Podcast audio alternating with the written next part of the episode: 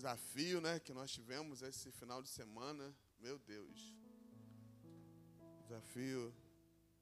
Podemos afirmar nessa manhã, desafio vencido. Diga comigo, desafio vencido. Uau! Eu quero louvar a Deus por todos que de uma forma assim muito carinhosa, dedicada. Não importa como você fez, mas eu tenho certeza que diante de todas as participações, o nome do Senhor foi exaltado, foi glorificado. É assim que a gente funciona. Assim que essa igreja funciona. A gente não tem mais jeito, a gente não tem mais como voltar. A gente funciona assim, nessa velocidade.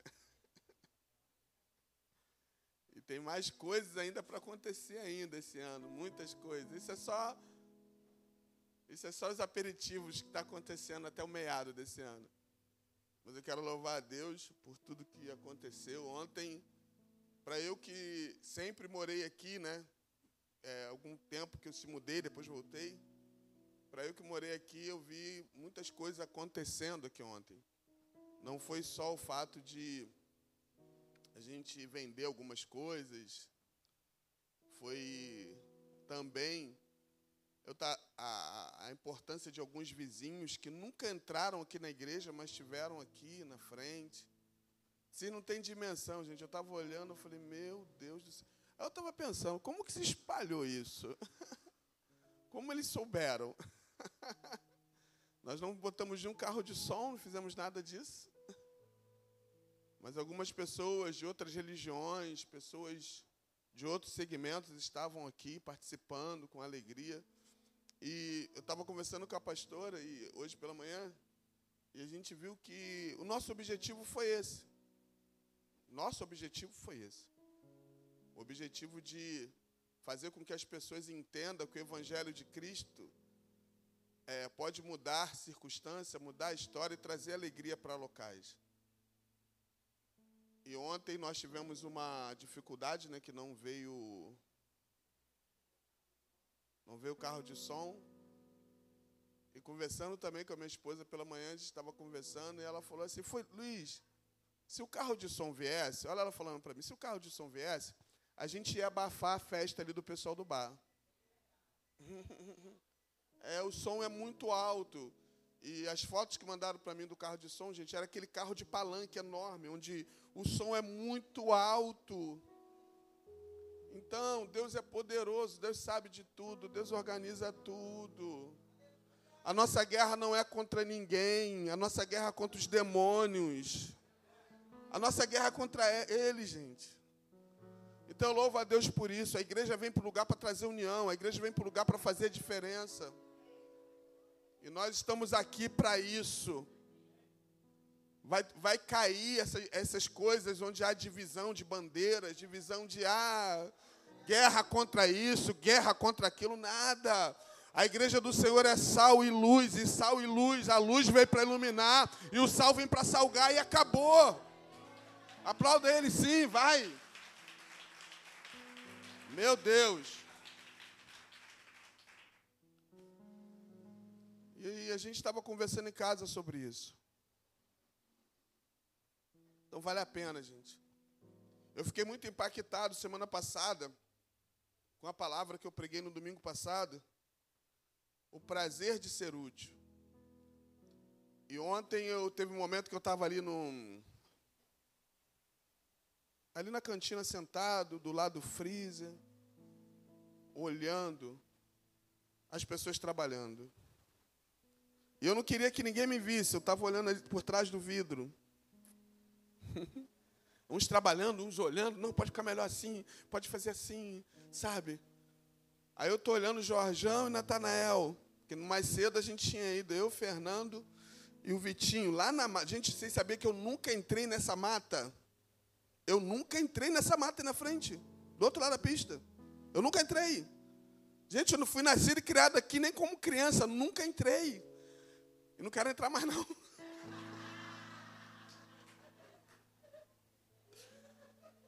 Fui lá mosquitada, gente comendo minhas pernas. Eu falei, Jesus. Aí eu estou sentado olhando, estou vendo Jorge e Natanael, os dois. Eu falei, não acredito que os dois vão voltar lá de novo Porque eles viram que precisava mais de bambu para poder fazer. Aí eu tô olhando os dois, eu falei, ah, não, meu Deus. Eu estou espiando, chamei Camila, Camila, olha só, Camila, ah, meu Deus, o mosquito vai pegar as pernas de Natanael. Aí, de repente, as formiguinhas entraram, as formiguinhas, os dois. Aí, de repente, os dois voltaram, tranquilinho, passando a passarela. Isso é muito legal, gente. Viu na barraca das meninas, as barracas, todos envolvidos com muita alegria, porque não foi só o momento de ontem, mas antes, as pessoas fazendo com muito carinho. Isso é muito legal, gente. Isso é muito legal. E eu quero louvar a Deus pela vida de todos vocês.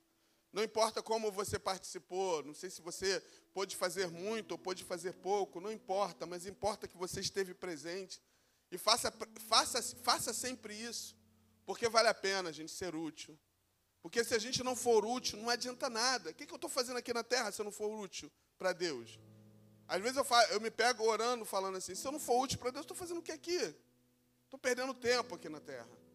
Então tenha esse prazer. Vale a pena, vale a pena ser útil. Amém?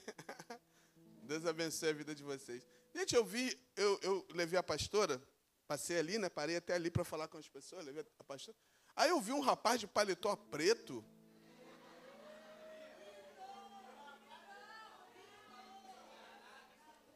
Eu não estou vendo mais. Quem é essa pessoa mesmo? Olha lá, ah, Namã. Aí depois eu estava conversando no carro com a pastora, eu entendi que tem um mistério aí. Tem um mistério. Tem um mistério aí. Não, tem um mistério aí que eu estou descobrindo nessa igreja, que a cada dia a gente vai descobrindo, né? Tem gente que quando vai para uma festa, né? Quando é padrinho de uma festa, eles alugam a roupa. Só que a roupa eles usam no sábado. Não, que dia é hoje, Davi? Domingo, né? Mas a festa foi ontem, sábado. Né, Fernando? Ah, usa. Aí você vê no domingo eles com a mesma roupa de sábado. Falei, ué.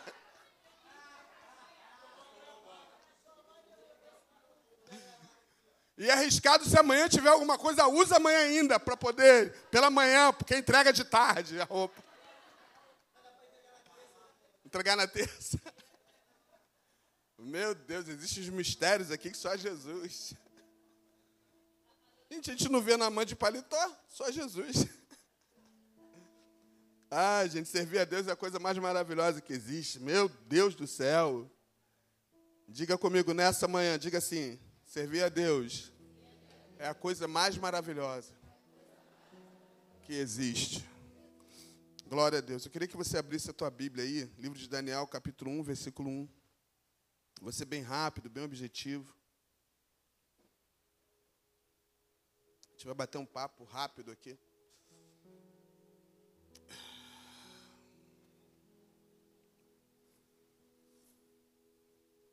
Daniel 1.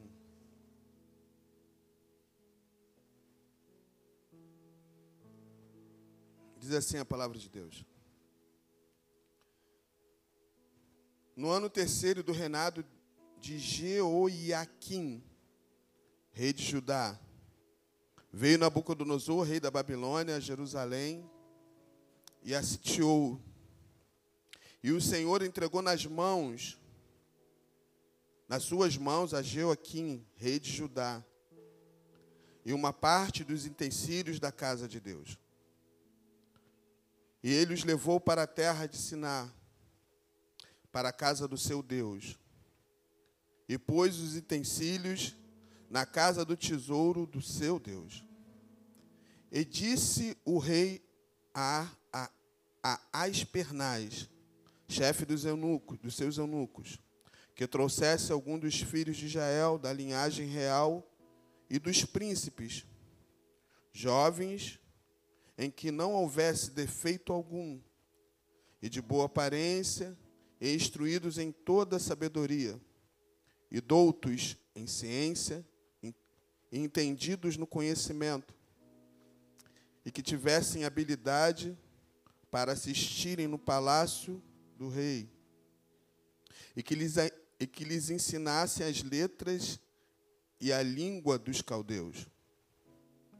E o rei lhes determinou a porção diária das iguarias do rei e do vinho que ele bebia, e que assim fosse mantido por três anos, para que o fim desses pudesse estar diante do rei. E entre eles se achavam dois dos, de Judá, Daniel, Ananias, Misael e Azarias. E o chefe dos eunucos pôs outros nomes, a saber, a Daniel pôs Belsazar, Ananias de Sadraque, a Misael de Mesaque e Azarias de Abednego. E Daniel, no seu coração, não, e Daniel pôs no seu coração não se contaminar da porção das iguarias do rei, nem com o vinho que ele bebia. Portanto, pediu ao chefe dos eunucos que lhes permitisse não se contaminar. Ora, Deus fez com que Daniel achasse graça e misericórdia diante do chefe dos eunucos. Agora vamos pular para o versículo 15, do 9 para o 15. Ao fim dos dez dias, apareceram os seus semblantes melhores, e eles estavam mais gordos de carne do que todos os jovens que comiam das iguarias do rei. Agora o versículo 17, do 15 para o 17. Quanto a estes quatro jovens, Deus lhe deu o conhecimento e a inteligência em todas as letras e sabedoria, mas a Daniel deu entendimento em toda visão e sonhos. Amém. Feche seus olhos um pouquinho. Pai, nós te louvamos nessa manhã por tudo, tudo, tudo, tudo que já aconteceu aqui.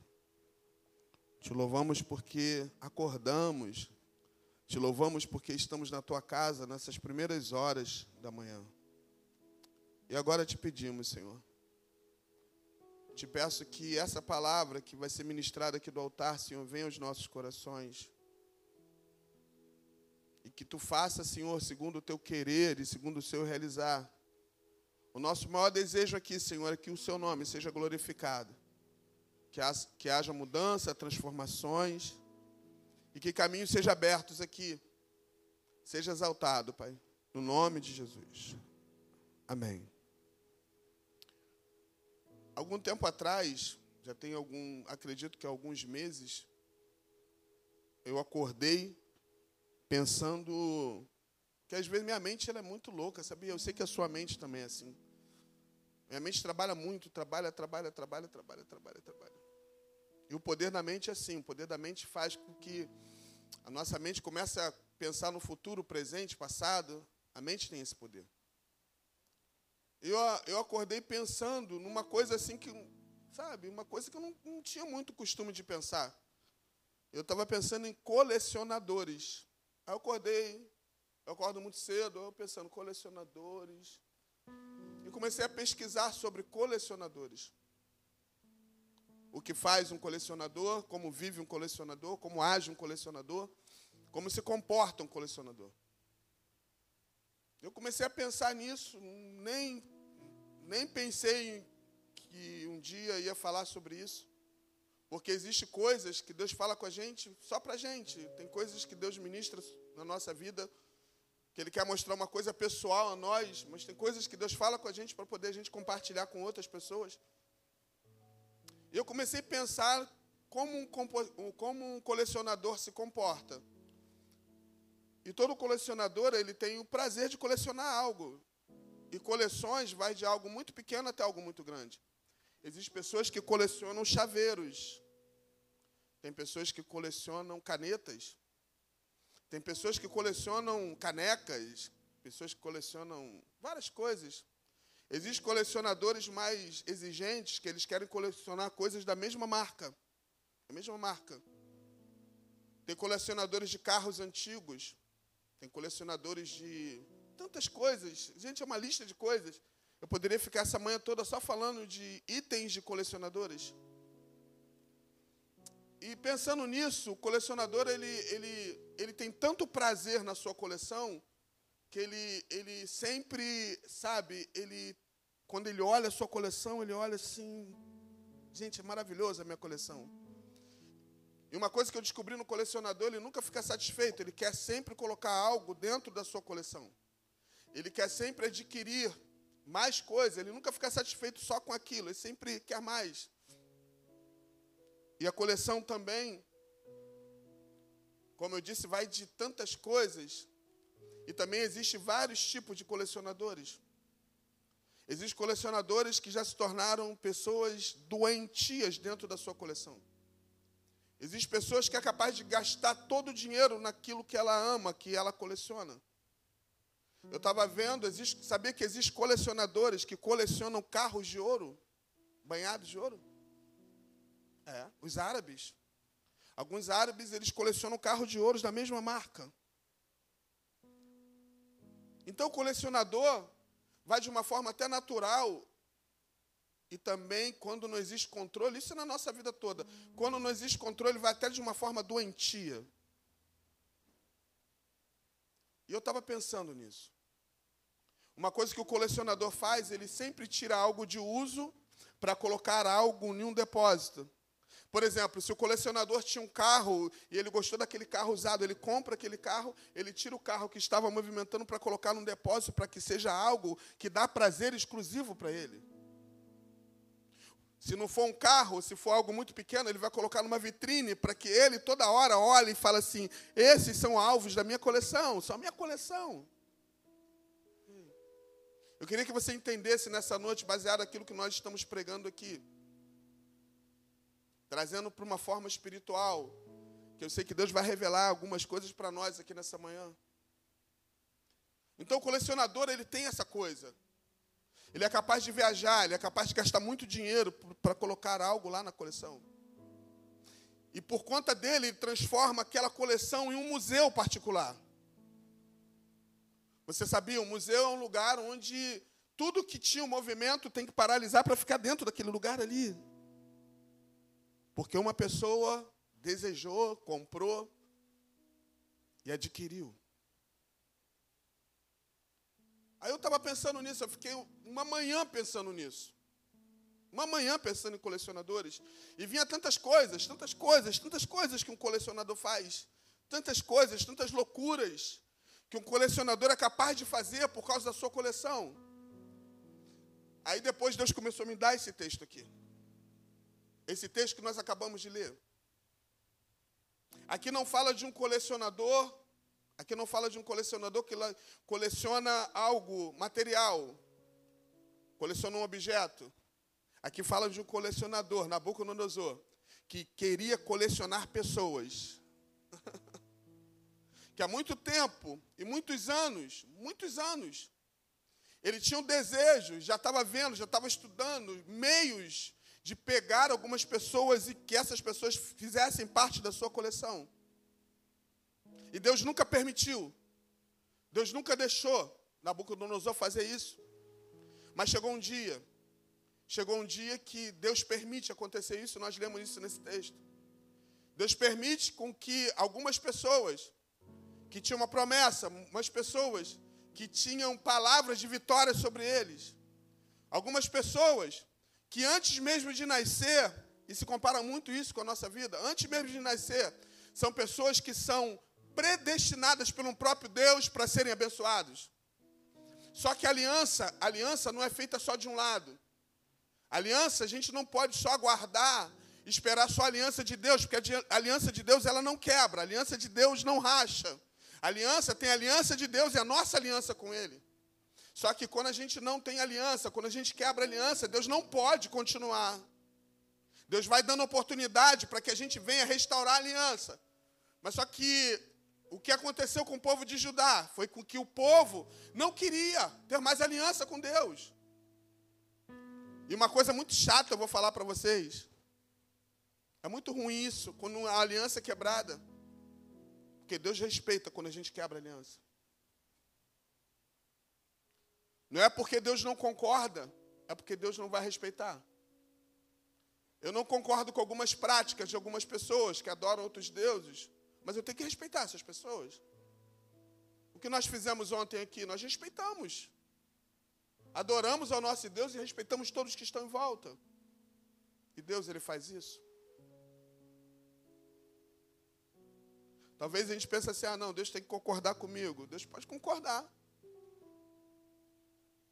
Deus pode te respeitar. Mas existem princípios invioláveis. E assim o povo de Israel perde, dá acesso para que os inimigos entrem em Judá. Deixa eu falar uma coisa para você aqui nessa manhã, em nome de Jesus. Em nome de Jesus. Não deixe acessos abertos. Não quebre aliança. Porque quando o inimigo entra, destrói, acaba com tudo. Eu não falo só fisicamente, aquilo que você construiu materialmente, mas acaba com o emocional, acaba com histórias, traz destruição. E foi isso que aconteceu. E o pior, e o pior, Judá foi algo, objeto de um colecionador. Nabucodonosor. E quando tem acesso, tem liberdade. E quando tem liberdade, tem facilidade. Quando os acessos são abertos, Satanás entra na hora que quer. Sabia? Satanás entra na hora que quer. Aí eu fico pensando na vida de uma pessoa que serve a Deus, na vida de uma pessoa que é separado, numa pessoa que foi escolhida, numa pessoa. Satanás entrar a hora que quer. E assim aconteceu. A hora que Nabucodonosor queria entrar em Judá, entrava, apanhava o que queria. E dessa vez, nesse texto, ele falou assim: agora eu quero o seguinte. Eu quero que. Ele intitulou o nome de alguns jovens e falou assim: Eu quero um jovem sem defeito. Para que venham para cá, fique durante três anos nos ajudando, porque esses jovens aqui, relacionados a esse texto que nós lemos, eram jovens que tinham uma linhagem real. Ah, se você entendeu que Deus quer falar com você aqui nessa manhã. Jovens que tinham uma linhagem real. Só que eles não poderiam mais viver dentro das suas realezas. Eles precisavam, eles precisavam por causa do erro dos seus pais, viver dentro de uma Babilônia, um lugar onde não era, onde eles queriam desenvolver aquilo que Deus tinha dado para eles. Então eles vão para a Babilônia como escravos. Só que, mesmo assim, a visão que Nabucodonosor tinha deles como alvo de um colecionador era algo muito bom, porque eles tinham uma linhagem real, eram muito inteligentes, preparados. E Nabucodonosor fez isso: vem para cá, quero eles. Porque eu quero que eles venham aqui desvendar algumas coisas, e através da inteligência deles vai ajudar no meu reinado. Eita Deus! Eu sinto a presença de Deus aqui. Só que entre eles havia quatro jovens. Entre essa juventude de um grande grupo, tinha quatro jovens diferenciados: Daniel, Ananias, Misael e Azarias. E esses jovens tiveram que se submeter a isso e foram levados em cativos. Mas a primeira decisão que Daniel toma, e eu acho muito legal que no versículo 17 que nós lemos diz assim: Quanto a estes quatro jovens, Deus lhe deu conhecimento, inteligência em todas as letras. Uau! E sabedoria. Mas a Daniel, Deus deu entendimento, visão e sonhos. Ainda tem aqui, ó, deu entendimento em tudo, visão e sonhos. E quando eles chegaram na Babilônia, assim que chegaram, Daniel chega na Babilônia e começa a ver, porque uma coisa que a gente precisa entender e que precisa ser aberta na nossa vida são olhos espirituais diariamente. Olhos espirituais não são abertos uma vez só e acabou. Nossos olhos têm que ser abertos diariamente. Não existe, não existe um, algo pronto na nossa vida. Pense nisso nessa manhã. Nós vivemos em processos em processos. Não adianta você dizer para você, não, já sou assim, já estou assim. Não, você e eu vivemos dentro de um processo. E o processo dos olhos abertos tem que ser diários, porque todos os dias existem ferramentas preparadas contra a nossa vida. E nós somos alvos todos os dias de um colecionador que quer nos levar para um lugar e fazer com que a gente fique preso, escravos e seja alvo de alegria para ele. Eita Deus. Você não foi feito para estar no museu. Você não é um objeto para ficar no museu. Você é livre para adorar. E a Bíblia diz que quando Daniel chegou, ele já, ele já viu o cenário. Alguns estudiosos falam de várias coisas quando chega nesse ponto que eu vou falar aqui. Mas eu não sei o que, que Daniel viu aqui. Mas quando Daniel viu com os olhos espirituais, ele falou assim: Olha só, nós não vamos se contaminar. Porque a ordem da Nabucodonosor era o vinho e a comida, o vinho e a comida que era servido ao rei, ao manjar, aquele manjar do rei era também para ser servido a esse jovem. Vem comigo aqui, gente, preciso que vocês estejam aqui. Tanto a comida como o vinho, tanto a, diga comigo, a comida e o vinho era para ser servido para todos. Eu aprendi uma coisa na minha vida, e você precisa aprender isso também. Nós não somos igual a todo mundo. Não é porque todos fazem, você vai fazer. Não é porque todos estão comendo, você vai comer.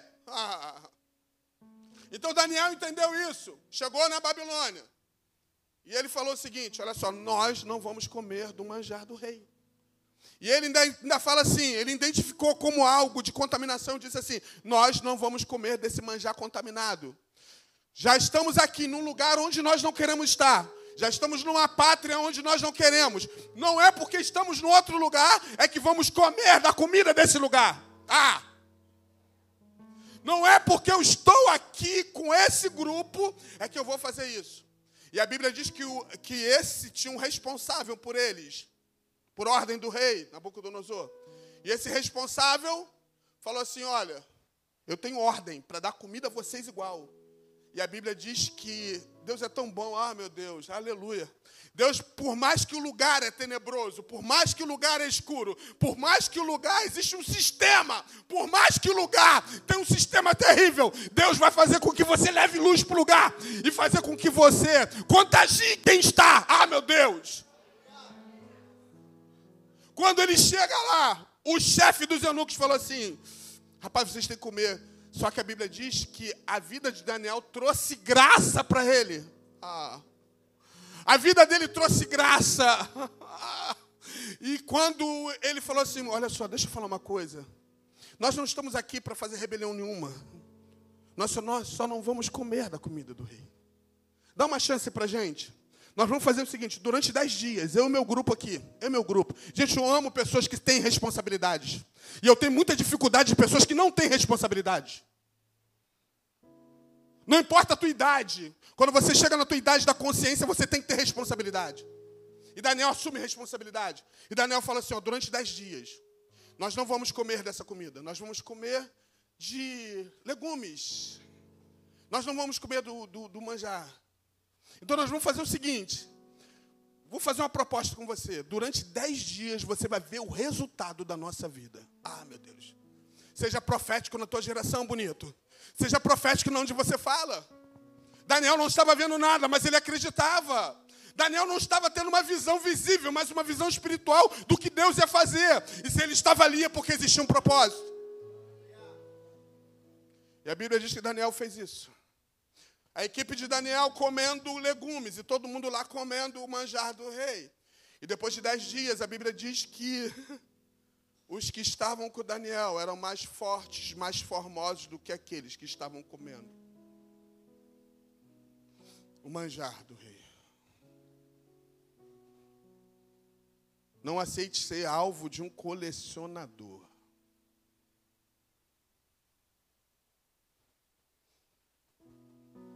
Deus estava falando muito comigo a relação a isso. Aí eu comecei a ler. Engraçado que essa mensagem eu comecei a ler sobre fazer meu devocional no livro de Daniel e Deus começou a falar comigo em relação a isso. Antes de continuar, eu quero dizer para vocês como é importante não se contaminar. Como é, não, não é, como é importante não se contaminar tudo que vem contra nós. Você sabia que eu e você somos alvos diários? E eu estava pensando, se Daniel se contaminasse, logo assim que chegasse, ele botava a perder tudo que Deus ia fazer dentro, eles ali dentro da Babilônia. Talvez você nem imagina, mas algo tão pequeno pode trazer contaminação na tua vida espiritual, na tua vida com Deus. Comece a observar você. Como está você hoje? Será que você continua aquela pessoa sensível, que tinha sensibilidade? Quando você adorava a Deus, quando você falava de Cristo, você chorava, você se alegrava. Se não acontece isso mais, você está sendo alvo desse colecionador e algo está te contaminando. Se você não tem mais prazer de servir, prazer de adorar, prefere estar em casa, prefere estar numa rede social, cuidado que você está sendo alvo, ou então já está sendo contaminado. Nessa manhã, Deus quer que você se identifique na tua vida e existe uma particularidade em relação a isso. Há uma particularidade em relação à minha vida e à tua vida com Deus. Às vezes a gente fala assim, não, é tudo normal, eu sou assim mesmo. Para com esse discurso de ser assim mesmo. Ah, eu sou assim, Deus me formou assim. O quê? Deus formou o quê? Uma pessoa que não tem expectativa, uma pessoa que parada, desanimada, que não faz nada para Deus. É assim que Deus te formou? Eu não acredito. Olha o que, que Deus fala desses homens: deu inteligência, deu entendimento em tudo. Ah! Deus deu a mim, a você, inteligência, entendimento e a capacidade de realizar coisas extraordinárias. Agora não vem dizer que você é assim. Ah, não, eu sou parado porque Deus me formou assim. Não bota a culpa em Deus, responsabilidade que é pessoal tua. É mais bonito você dizer, não, eu sou assim porque eu sou mesmo assim. Eu sou assim mesmo porque eu admiti ser assim. Eu admiti me contaminar por tantas coisas. É mais bonito falar assim. Mas quando a gente admite de verdade quem somos, muda todo o contexto. Agora, deixa eu trazer uma coisa para o nosso pensamento aqui, para a gente pensar aqui. Esses meninos tinham uma linhagem o quê? Linhagem? Linhagem real. Eles eram príncipes. O que, que você se identifica aqui nessa manhã? através da morte e ressurreição de Jesus, Deus muda. Deus muda a rota na nossa vida. De alguém que estava condenado, nós se tornamos príncipes de uma realeza. A ponto que Deus fala assim: vocês são sacerdócio real, nação santa, povo adquirido. Poderia terminar assim, né? Povo adquirido, nação santa, sacerdócio real, mas não termina assim. A continuação do texto é assim: nação santa, povo adquirido, para anunciar as grandezas. Olha isso. As grandezas daquele que tirou das trevas para a maravilhosa luz. Diga assim nessa manhã: eu sou príncipe, mulheres, princesas. ah, meu Deus. Então, se eu sou príncipe e as mulheres e moças são princesas, nós fazemos parte de uma realeza. Dá um mi menor, Davi. Som de realeza. Realeza, real. Eu vou falar uma loucura aqui, mas eu não posso falar tudo ainda. Em breve eu vou falar tudo, mas vou falar só uma parte. Só, só uma parte para você sentir o gostinho aqui. Deixa eu tomar água aqui. Ah, quer sentir um gostinho? Vou falar com você. Algum tempo, algum tempo, Deus tem falado comigo, Luiz. Começa a ver as coisas de uma outra forma. Não começa a ver mais de uma visão de, de alguém que você já foi Agora, começa a ver de uma forma real. Quando você vê de uma forma real, você consegue viver em qualquer situação de uma forma real. Estão me entendendo aqui?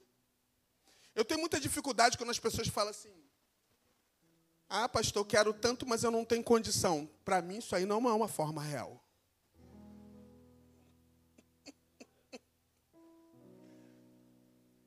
Ah, pastor, eu queria tanto, mas eu não vou. Ah, eu não posso fazer. Isso para mim não é uma forma real. Realeza são príncipes e princesas que vivem de uma forma real, que enxerga de uma forma real. Agora, eu estava falando ontem com uma pessoa cedo, não, até hoje não. Príncipes e princesas, a conta não bate. Não é você ficar fazendo conta. Vou fazer conta. Ah, não, a conta não está batendo. E eu estava falando para ele: olha, minha vida hoje é o seguinte: as contas não batem. Mas eu não vou parar porque as contas não batem. Porque se eu esperar a conta bater, nunca vai bater mesmo.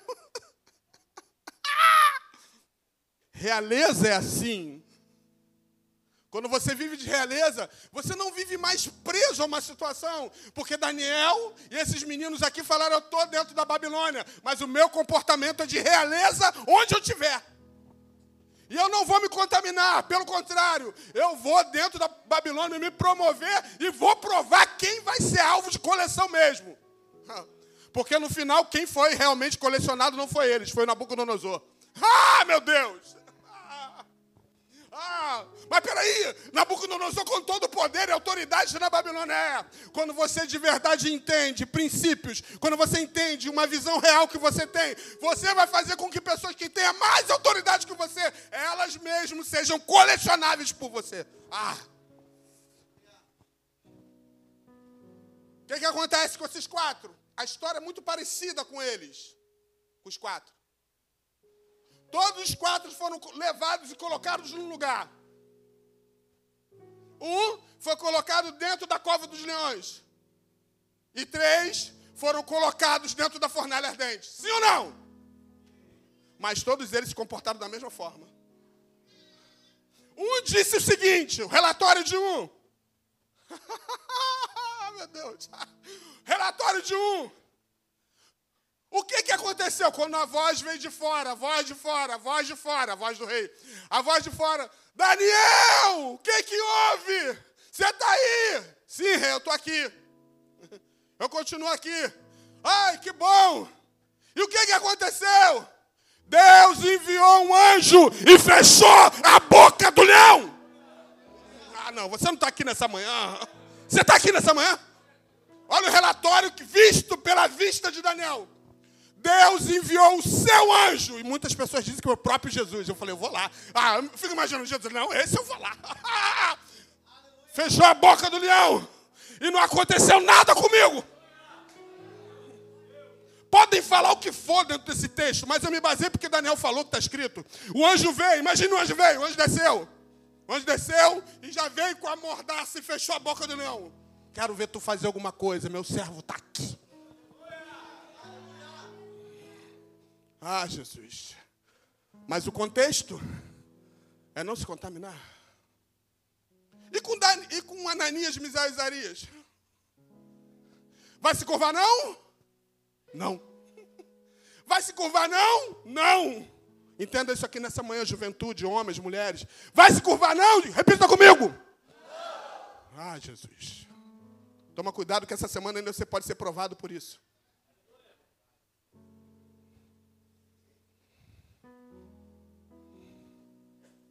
Olha só, eu vou te dar mais uma chance. Eu estou resumindo o que a gente conhece. Vou dar mais uma chance para vocês. Eu não estou acreditando. É de propósito que vocês estão fazendo isso? Essa estátua que eu construí, essa ideia que eu tive, essa coisa, você está todo mundo se curvando. Como eu disse, nós não somos igual a todo mundo. Está todo mundo se curvando, e por que, que vocês não estão se curvando? Ó oh, rei, escuta uma coisa. A gente não quer problema nenhum contigo. Opa.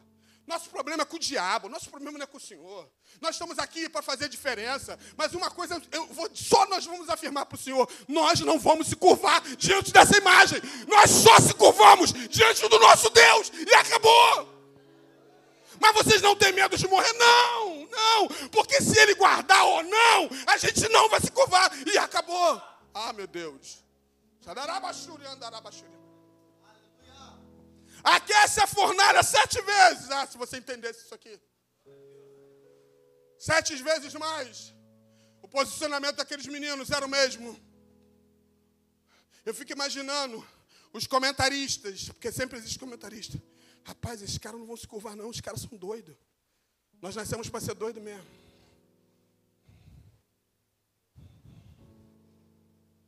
Faz o seguinte, aquece. Aí tinha um tempinho, né? E eles estão lá. Aqueceram, o negócio ficou forte.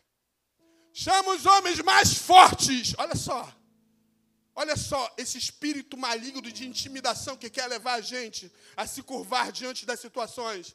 Chama os homens mais fortes. Filho, pode ser mais forte aqui na terra, mas existe um Deus que é mais forte do que todos os fortes ao mesmo tempo. É o Deus que você serve, é o Deus que você adora, é o Deus que você se curva. Ei, ei. aquece a fornalha. Joga eles dentro da fornalha. Jogaram, jogaram quantos? Jogaram quantos? Peraí, peraí, peraí, peraí. Se você vê esse texto, não está batendo a conta. O que, que eu disse para vocês? Que quem tem uma vida louca, a conta não bate. Se eu for ficar esperando bater conta, filho, eu estou perdido. Se eu for ficar esperando bater conta para eu me posicionar, para eu andar, para eu fazer, eu estou louco. Conta não bate. Aquele que jogou três, que deu ordem para jogar três, ele, te, ele unicamente viu que tinha quatro. É, três, três, três, três. Ô, ô, ô, conselheiros, quantos nós jogamos? Ô rei, três. Peraí, peraí. Três? Fala o nome deles. Agora não é mais Ananias, Misael Azarias. É Sadraque, Mesaque e Abidinego. Não importa que tentam mudar o teu nome, não importa que falaram de você, mas não mude de maneira nenhuma. ah! Não é, não é Sadraque? Não é Mesaque e Abidinego? É, é, rei. Só que eu, exclusivamente eu, vejo quatro. E esse quarto, eu vou dar detalhes dele. Esse quarto é semelhante ao filho dos deuses. e outra coisa, eu nunca vi, os meus olhos nunca viram isso. Os quatro passeiam no meio do fogo. Ai! Os quatro passeando no meio do fogo. Ai, meu filho, meu filho. Mesmo se Sadraque, Mesaque e Abidinego não tivesse visto aquele quarto, mas eles sentiram a presença do quarto. Porque talvez a visão só foi para Nabucodonosor. Você nem imagina, querido, às vezes você não está vendo nada, mas alguém está vendo algo poderoso na tua vida, porque existe um Deus que mora dentro de você. E quando o ambiente é dele, ah meu Deus, quando a presença dele está, quando ele está presente não só aqui, mas em todos os lugares da tua vida, você fala: Não, eu não estou sozinho, eu não estou sozinho. E eu, dentro do fogo, dentro de um lugar que queima, existe algo que está acontecendo extraordinariamente. E a Bíblia diz que Nabucodonosor, eu fico imaginando a cabeça daquele homem, é assim, é assim que Deus faz. É a confusão que eu e você vamos fazer no inferno.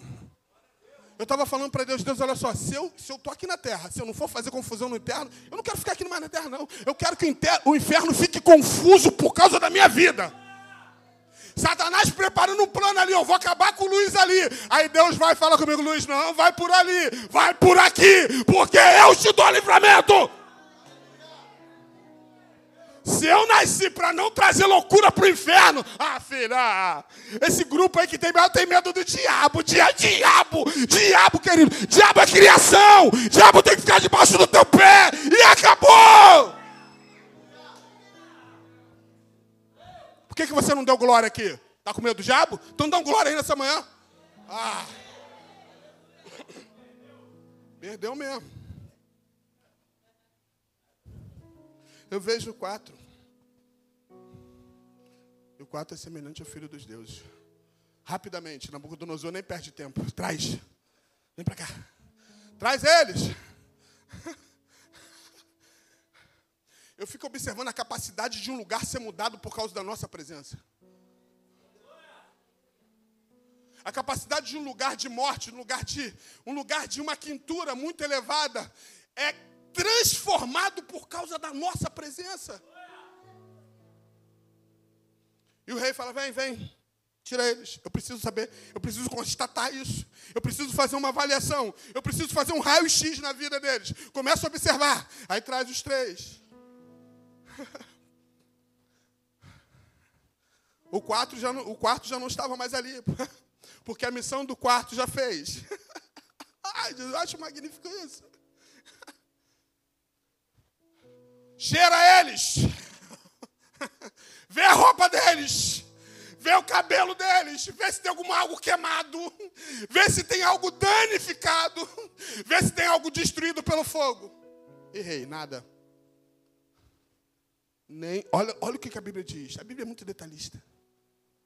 Nem um fio do cabelo. Ah, se você entender isso nessa manhã. Nem a roupa que eles estavam usando. Nem o cheiro tinha cheiro de fumaça.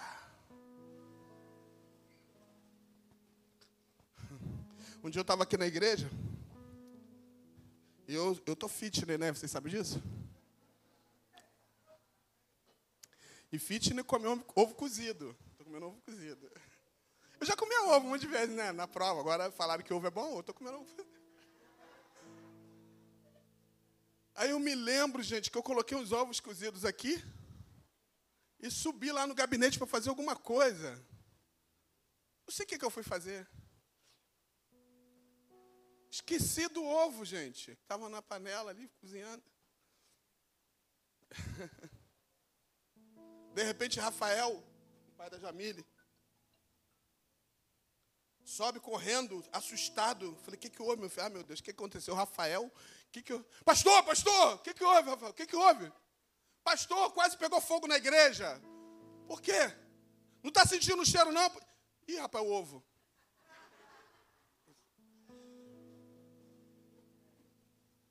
A fumaça foi lá em cima. O cheiro da fumaça.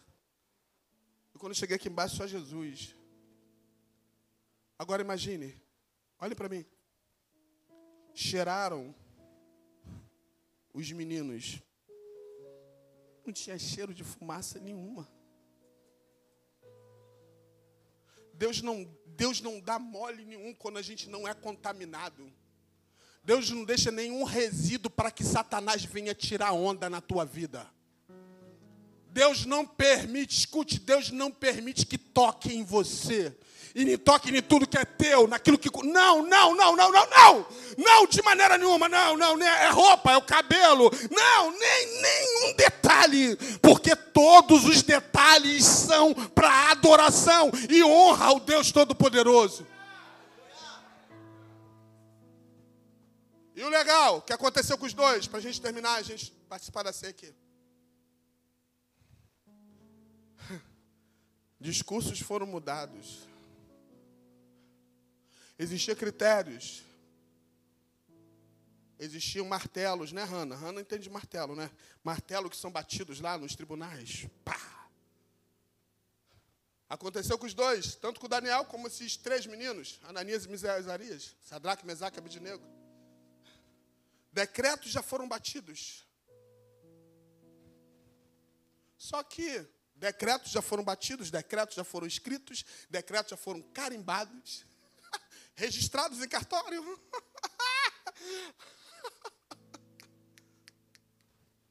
Só que o rei teve que tirar tudo. Ele teve que tirar o carimbo, ele teve que tirar o registro do cartório, porque ele teve que mudar o decreto.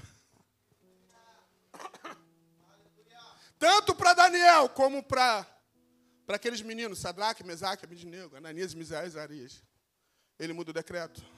Olha só, Vou mudar o decreto. O decreto antigo era que todos que tinham que se curvar diante da imagem. Agora o decreto de hoje é o seguinte: não é mais a minha imagem.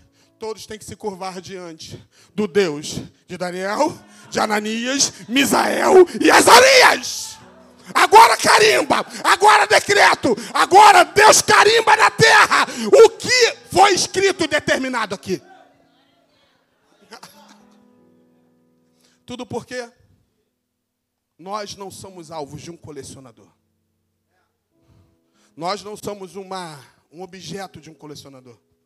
Você não nasceu para ficar dentro de um museu. Você não nasceu para ficar dentro de um depósito ou dentro de uma vitrine. Até porque o que está em vitrine, né? Já viu? Esses produtos aí que estão. Que, ah, é o último que tem na loja. Pode ter certeza. Todo mundo meteu a mão, todo já está arranhado. Ainda tem pessoas que querem isso. Não, não, você não nasceu para isso. Você nasceu para fazer a diferença. E se a chama acabou, Deus nessa manhã quer que essa chama volte. Por Ele. Quando eu leio textos como esse, revelações como essa, eu fico louco. Sabe por que eu fico louco? Sabe o que vem dentro de mim? Vale a pena. Vale a pena todo o sacrifício para a gente fazer uma festa da roça. Vale a pena a gente estar na oração terça de manhã, terça tarde, terça noite. Vale a pena estar na quinta-feira orando. Vale a pena buscar o Senhor. Vale a pena sair de uma zona de conforto para vir buscar. Vale a pena priorizar o reino de Deus. Vale a pena servir com alegria. Vale a pena estar aqui nessa manhã, sete horas da manhã, buscando o Senhor. Vale a pena, vale a pena abrir mão de um cansaço. Vale a pena! Me ajuda, Jesus. Vale ou não vale? Vou aproveitar que eu estou em casa hoje aqui. Luiz vai lançar uns decretos aqui na igreja, hein? Se eu começar a ver, eu vou lançar uns decretos aqui. Não vou admitir mais celular assistindo outra coisa no culto. Se tiver obreiros, por favor, me ajudem. Eu não tenho como em banco em banco, mas é chato. Facebook, Instagram, YouTube, se tiver, por favor. Ou então vou te convidar, filho, é melhor você assistir em casa, porque aqui não é lugar disso. Ah, pastor, evangelho não é amor. Evangelho é amor, mas é justiça. Deus é justo. Talvez como co coisas como essa podem impedir você de entrar em lugares grandiosos e ser alvo de contaminação. Isso eu estou falando de uma forma muito educada, tá, gente? Simples. A gente costuma falar aqui as pessoas querem fazer bagunça em vários lugares. Vai, vai no órgão público. Chega num lugar. Chega numa igreja católica. Eu amo os irmãos da igreja católica. Chega lá. Eu estou gostando muito das crianças. As crianças no culto estão ficando sentadinhas ali. Bonitinho. Eu sei que criança tem outra dinâmica. Ela precisa do espaço para elas. Mas é bonito o negócio. É bonito quando as coisas são organizadas. E para Deus, para Deus não for o melhor, querido. Ó, se não for o melhor, resto não vai ser. E a gente não vai admitir isso. Eu já estou avisando para eu não avisar no púlpito, tá? Porque se eu ver, eu vou avisar em púlpito. Eu vou avisar aqui, ó. Ô, bonito, vamos, em nome de Jesus. Outra coisa que nós não vamos admitir mais. Lá fora tem outro culto e aqui dentro tem um. Ah, pastor, eu estou aqui fora que estou com dor de cabeça. Dor de cabeça, toma um remédio vai assistir culto. Melhor remédio para dor de cabeça é adorar a Deus. Vai adorar a Deus, bonito. Quantas vezes eu já cheguei aqui com dor de cabeça, já cheguei com febre aqui, saí sem febre, sem dor de cabeça. Melhor lugar que tem, a minha mensagem que Deus me deu é outra. Melhor lugar que existe é você estar nas mãos do Deus Todo-Poderoso. Esse lugar é o melhor lugar. Ah, pastor, eu estou aqui porque eu estou assim. Tá assim, filho? Faz o seguinte: vai para a UPA, vai para qualquer lugar, mas não fica dando dor de cabeça. Diga comigo nessa manhã: o melhor de Deus está por vir na minha vida. Vamos ficar de pé, vamos? Me ajuda, Jesus.